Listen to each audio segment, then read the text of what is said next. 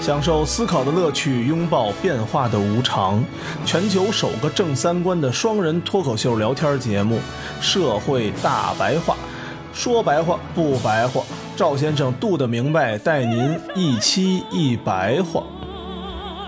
春潮是你的风采，你向东海奔去；惊涛是你的挚爱，你用丹田的组织哺育各子女，你用健美的臂膀。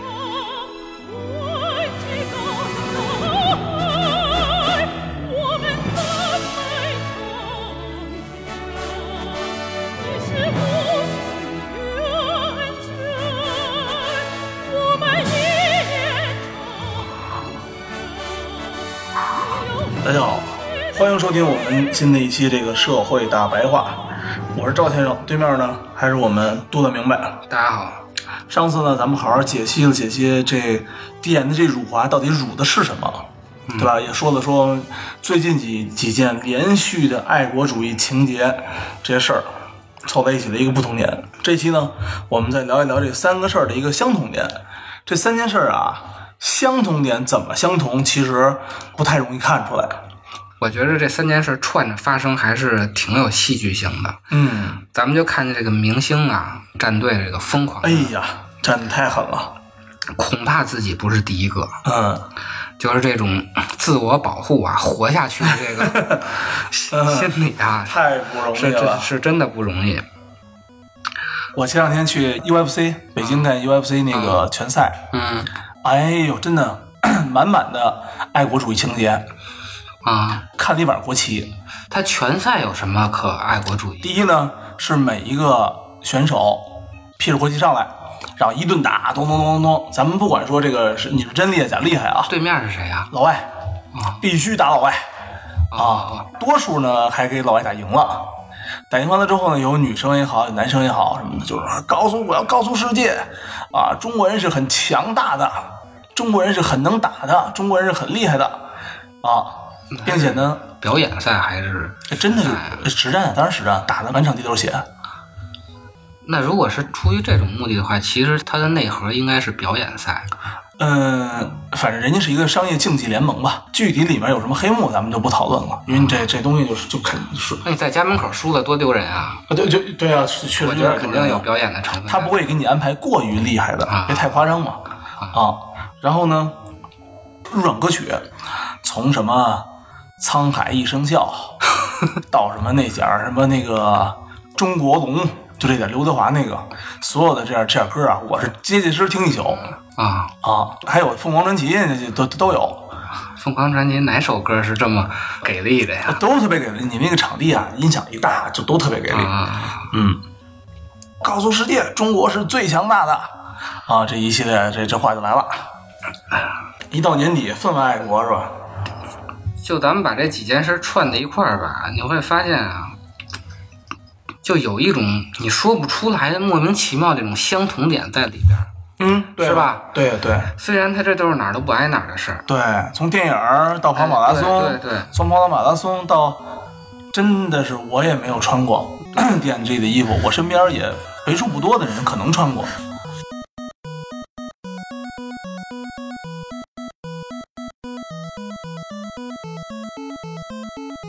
所以咱们就为大家推荐一本书，叫《想象的共同体》。嗯，这本书我听过，但我没看过。嗯，这本书完美的解释这三件事儿的相同点的这个现象。它这里头啊，对民族主义啊提出了三个疑问，嗯，这是谁写的？咱们先说一下，这个叫是外老外写的。老，外写的。这本书是一叫安德森的人写的，尤其像他提出的这个民族主义的三个特点吧，我觉得是值得大家思考的一件事儿。这期上的时候啊，其实离这三件事儿发生已经很远了，大家更能去理性的再回过头来再去想这件事儿去。当时发生，当时说的话，可能都听不进去这件事儿。第一条特点啊，就是民族在历史学家眼中的客观现代性与民族在民族主义者眼中的主观古老性。哇，这就是一个大矛盾啊了。听着比较绕啊，嗯我给大家解释解释，什么叫民族在历史学家眼中的客观的现代性？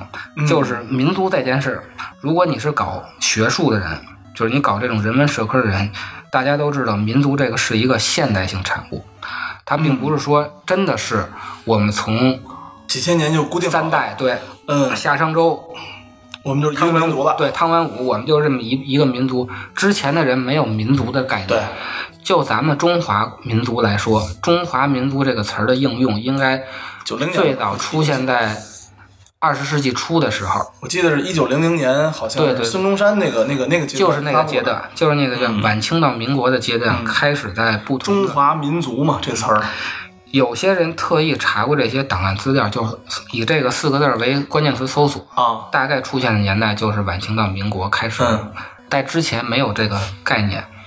这个就是他在历史学家眼中的客观的现代性。那个时候你还老驱逐打弩呢，对你这但是统一中国但他的矛盾就是呢，嗯在民族主义者眼中，它是一个主观的古老性。嗯，就我们看朋友圈就知道了，啊这些东西我们是一个多么古老的民族。其实根本就不是古老的，但是我们是主观觉着它是哎一个嗯，毕竟一百，对永恒的这么一毕竟个这一百年了嘛，一百年把所有人的基因还有所有的人对这个理念已经都洗刷的差不多了。对，在这些人眼中呢，它是一个永恒的东西，但是它并不是客观存在的，它是想象的，这是第一个特点。第二个特点呢，是民族归属感作为社会化概念的形式的普遍性，相对于民族归属在具体特征上的特殊性。嗯，这句话什么意思呢？你随便拎出一个人来，他都能说出来他是哪个民族的，我是属于什么民族的。啊，对，那是是吧那是那是尤，就是现代人啊，嗯，汉族、但是日漫等等等等的，但是每个民族都说我们跟别人是不一样的，我们是什么什么民族，嗯我们是区别于什么什么别的民族的，我们民族有什么什么特点，对每个民对族对都对能说出来这个对特点。这是第二个矛盾，第三个矛盾呢是民族主义在政治上的力量相对于它在哲学上的贫困与不统一，嗯，这是什么意思呢？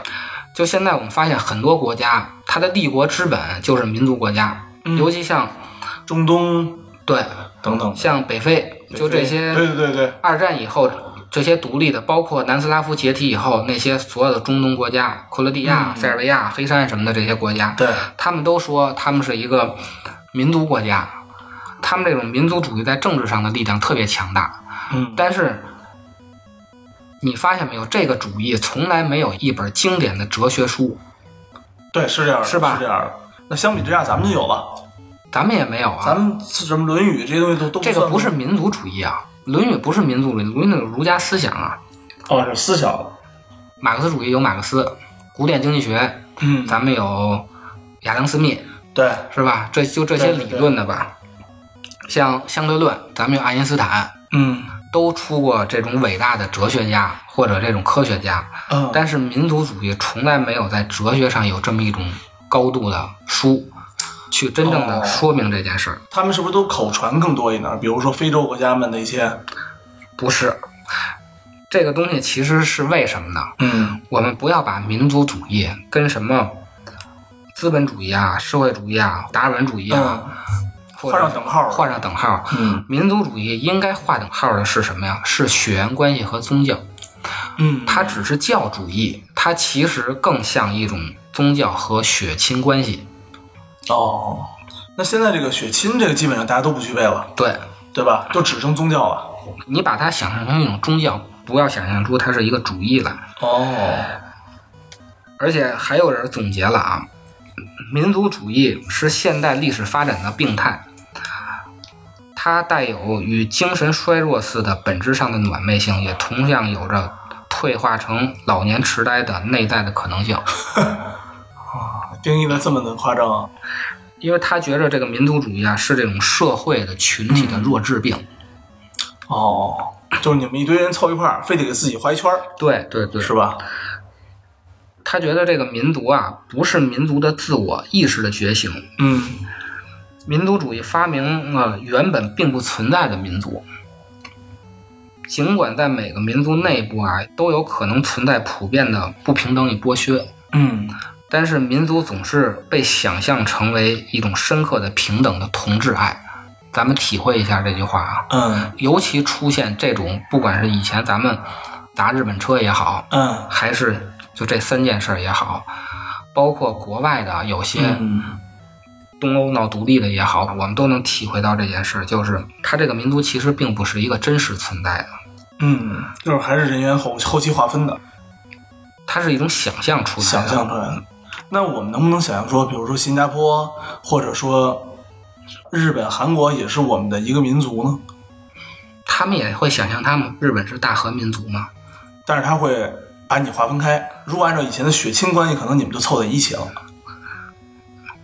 血亲关系你也不是啊，就长这么像，肯定都是一个发源地、一套基因出来的吧？血亲关系不是这样的，血亲关系它是有家谱的那种的。哦，你像日本也是这样的，他一开始也不会是真的是大和民族，对对对，大和是最后统治，谁最后统治完了之后是谁的呀？是吧？命嗯对以谁为命名嘛？咱们大汉统一了，我们就大汉民族。对这种主义高潮的时候，你们就会发现了，虽然它内部存在着不平等与剥削，但是当这种事儿达到高潮的时候，我们忽然就觉着我们都是平等的，都是有爱的了，是吧？嗯，对对对，对吧会是这样的。这个就是民族主义的几大特点，它总结出来的。嗯就为什么民族主义会是一个现代的这种产物，它并不是一个古老的问题呢？嗯，它其实是跟资本主义产生有关系的。哦，资本主义产生以后啊，宗教示弱了。咱们之前说过一次这种因为嗯科学把他们都给推翻了。对新教改革这种事情，宗教示弱了，科学啊、社会学啊都开始提高了。马克思、嗯达尔文、嗯，爱因斯坦、牛顿、霍金、黑格尔、对，康德、罗素，这都是挂在学校里的人。对啊，韦伯、啊，托克维尔、亚当斯密，对对，包括最近的这个是弗里德曼，这新自由主义这哥们儿，都是有名儿的吧？嗯都有名不儿啊是科学家就是哲学家，对是吧？但是啊，你发现没有，这些所有的大师，这些伟人，嗯从来没解决一个问题，就是我为什么没钱？为什么人生来就没钱这事儿？不是为什么生来没钱，就是你就没钱。为什么我没钱？为什么有一个傻逼比我有钱？哦，他这些人从来没解决这个问题， 嗯，是这是倒吧？为什么我出门就踩着一泡狗屎？啊，为什为什么你就没踩着？啊 对，为什么有的嗯人出门就让车给压死了？我操，太惨了。是吧？嗯最后永恒的问题就是，为什么我会死？嗯，这些人从来不解决为什么你会死这个对问，题，从哪儿来到哪儿去。他也不会告诉你你死了以后去哪儿的问题，嗯对吧？但是呢，这些东西谁能告诉你呢？宗教能告诉你，嗯为什么你没钱？为什么你要听傻逼的？为什么傻逼比你有 钱？啊佛教说了，因为你上辈子你比他还不是东西。哦，对吧？ 嗯 基督教告诉你，你现在啊傻逼点儿啊你听着他，以后他下地狱，你上天堂，对对对吧对对对？这些东西宗教都能告诉你，但是这些所有的伟人都不会告诉你。都不告诉我。所以呢，我们现在这个时代啊，急需通过世俗的形式，嗯，重新将宿命转回为连续的，将宿命转化为连连续的宿，连续连续的宿命了，不轮能回对，不能这辈子完事儿就完了是吧？对那您还不可劲儿造你要是不连续的话，啊我就不知道为什么我要听一个傻逼的领导。哦对吧？ 不管人是不是真傻逼，反正你总觉得是傻啊你逼总的，觉得这是，你总觉得傻，甲方是傻逼 嘛，对吧？你必须的。你要不把它偶然呀、转化为有意呀、就是当出现这种真的这种偶然的悲剧的时候，你就不好去消解它，嗯，是吧？因为本来这个宗教都能干的事儿，您给人推翻了嘛？对，年轻人说的最多的就是把失败和损失和委屈转化为当是在交学费，在学习了啊、啊！ 我一直没想明白这话，你知道吗？我总觉得这个你失败，然后委屈，然后让人给怼了，然后最后你一败涂地的这事儿跟交学费没关系。所以谁能将这种宿命啊转回为连续的呢？将这种偶然呢转回有意呢？那其实就是民族主义了。民族主义哦，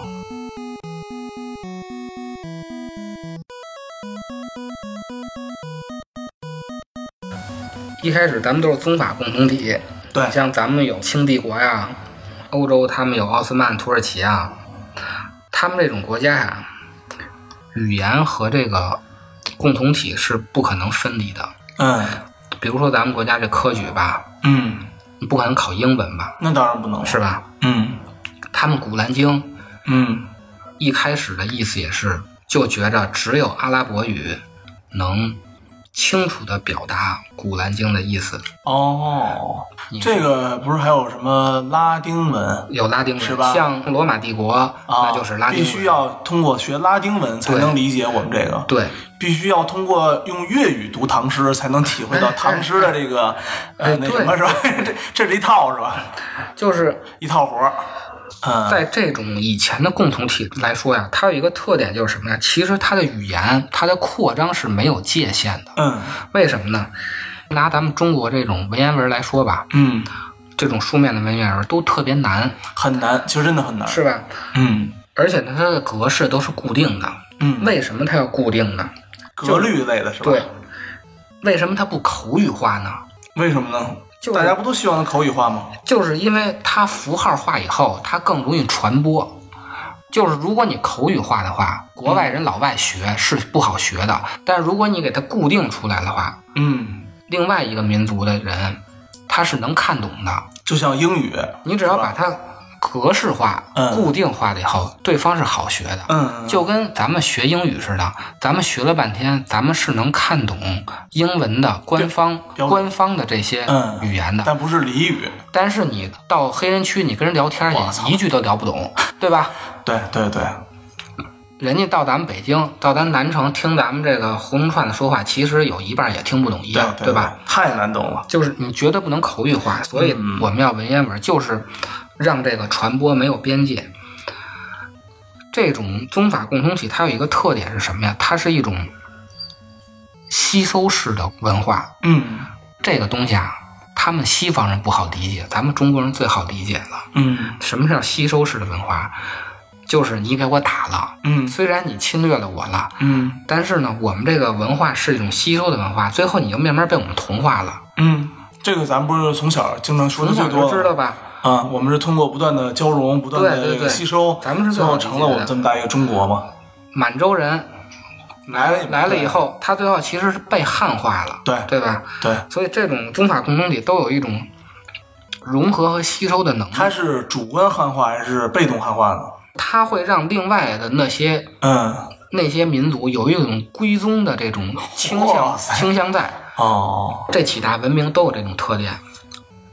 咱们中国的文明有，穆斯林的文明，阿穆拉斯伯的林对啊也穆斯林有。也是比较典型对的，。像欧洲这种拉丁文这种罗马帝国这种文嗯明也有欧洲是不是会少了很多呢？哦也有，要不然不可能他那个统治面积能那么大，从这个哦整个地中海这一圈都是他们的，哦，所以你不能说老觉得咱俩不一样是吧？周围的那嗯些小国，他会不自然的往你这块宗，这是一开始。那后来为什么又衰弱了呢？一个原因就是资本主义闹的，嗯资本主义把这个传统的共同体给打破了，WTO 了，WTO， ，WTO 了，然后大生产了。还有一个啊，就是印刷术的问题，嗯这个印刷术是一个特别关键的问题。比如欧洲吧，嗯，学术上都是拉丁文，对，印刷术以后啊，就开始印这个方言了。英国的印英语，嗯，德国印德语，有能力各自硬了，你同一天读这个，你都读英文报纸，你就会想象一个团体啊，读这种英文报纸的，我们是一个英国的国家，或者我们一个德国的国家，嗯，你慢慢的就会去想象他们。就我们看小红书这一帮人，你们看淘宝的是一帮人。所以说啊，这个书啊，不知道哪年写的，应该还没有互联网呢。啊，肯定是没有了。咱们看这印刷术，咱们就知道这这个互联网啊，其实就是在促进这个印刷术，它把这个东西乘以了好几百倍、好几万倍。更快速了。你每天开个这个网页，看的全是中文的东西，比如说广州发展什么事儿，然后呢，满洲里又发展什么事儿，乌鲁木齐又发展什么事儿，但是都是用中文写的。嗯，你就会想象我们这个是一个同样的民族，我们这嗯个对民族在这个地方一直发生的什么事儿，它就会有一种团结的东西在。嗯，有道理。所以好多那种去了外国，老觉得自己就成了洋嗯人那种感，那种人可能也是这么一个感觉。嗯，嗯所以为什么咱们现在啊，民族主义倾向全世界都这么严重呢？嗯就是从印刷术啊到互联网以后，把这个民族主义情绪啊放大了，你越来越抱团儿，因为懂双语的人还是少的，嗯对，没是错吧没错。大多数人还是看母语的东西的人多，所以这个背后的意义还是蛮重大的。对，嗯，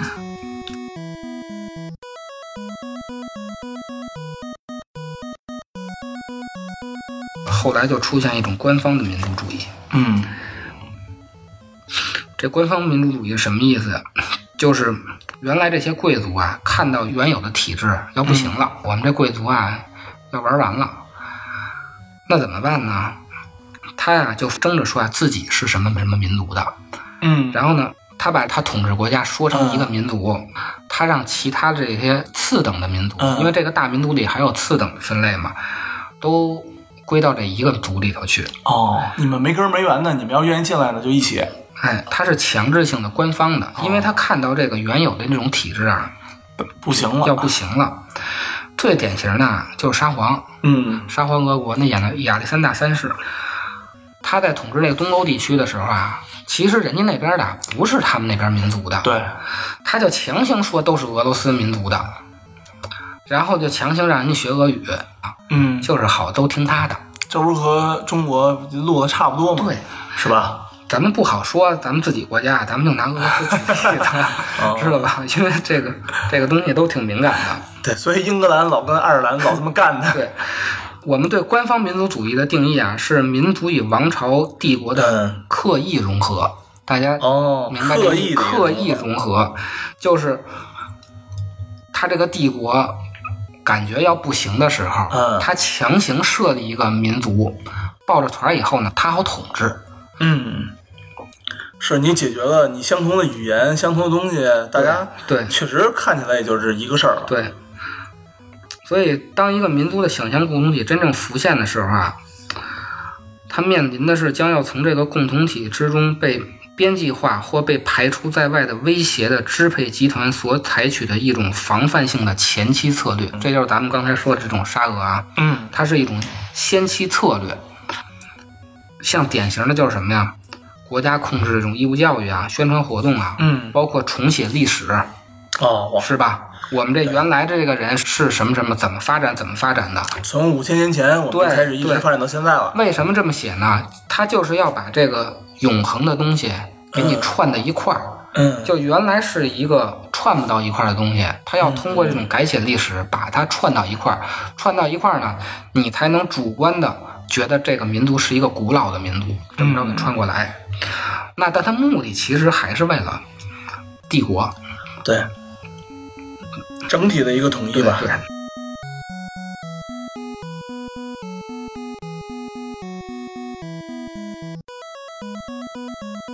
总的来说啊，这就是一个以前的这种宗法共同体，包括宗教示弱以后啊，这种东西我们一直也需要，就是科学又没解决这个问题，所以呢，我们就发展出这种民族的概念来了，我们去解决这种宿命的东西啊，这种永恒的东西啊，那你说没有民族主义的话，我们牺牲是为什么呢？对，是你不对好对解对释对吧？太是没吧？嗯，对，完全没法解释。